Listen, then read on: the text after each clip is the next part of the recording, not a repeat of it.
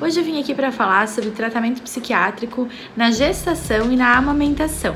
Como trabalho em parceria com vários obstetras e ginecologistas, gostaria de esclarecer algumas coisas sobre esse tema para vocês. Muitas meninas, né, muitas mulheres grávidas têm dúvida se vão poder manter o seu medicamento durante a gravidez ou têm preocupação no caso de terem uma recaída no pós-parto, se vão poder usar algum medicamento psicotrópico, né, algum antidepressivo, algum ansiolítico, enfim, nesses períodos. Então existem alguns medicamentos que são permitidos durante a gestação. Então a paciente não vai ficar descoberta, né, desassistida nesse período se ela tiver uma crise de ansiedade, um quadro depressivo ou alguma oscilação de humor mais grave. Mas é muito importante fazer um acompanhamento, porque, como todos sabem, na gestação há muita oscilação hormonal e isso interfere diretamente no humor, nas sensações, nas emoções que essa gestante vai ter durante esse período. É muito, muito importante, tanto o acompanhamento psiquiátrico quanto o acompanhamento psicológico, para aprender a lidar né, com essa fase de adaptação.